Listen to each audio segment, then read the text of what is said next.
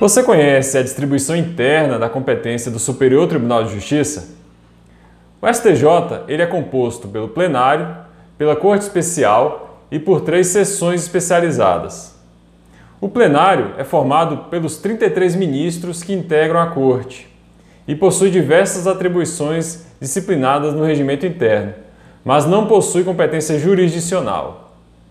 A Corte Especial, por sua vez, é composta pelos 15 ministros mais antigos da Corte e possui competência jurisdicional que está prevista no regimento interno. Compete, por exemplo, à Corte Especial processar e julgar ações penais originárias em que figurem como acusado alguma das autoridades previstas no artigo 105, inciso 1 da Constituição da República. O STJ é formado ainda por três sessões especializadas, cada sessão composta por 10 ministros. A primeira sessão trata de processos que versam sobre direito público. A segunda sessão analisa recursos que tratam de direito privado. E a terceira sessão analisa feitos que tenham natureza penal.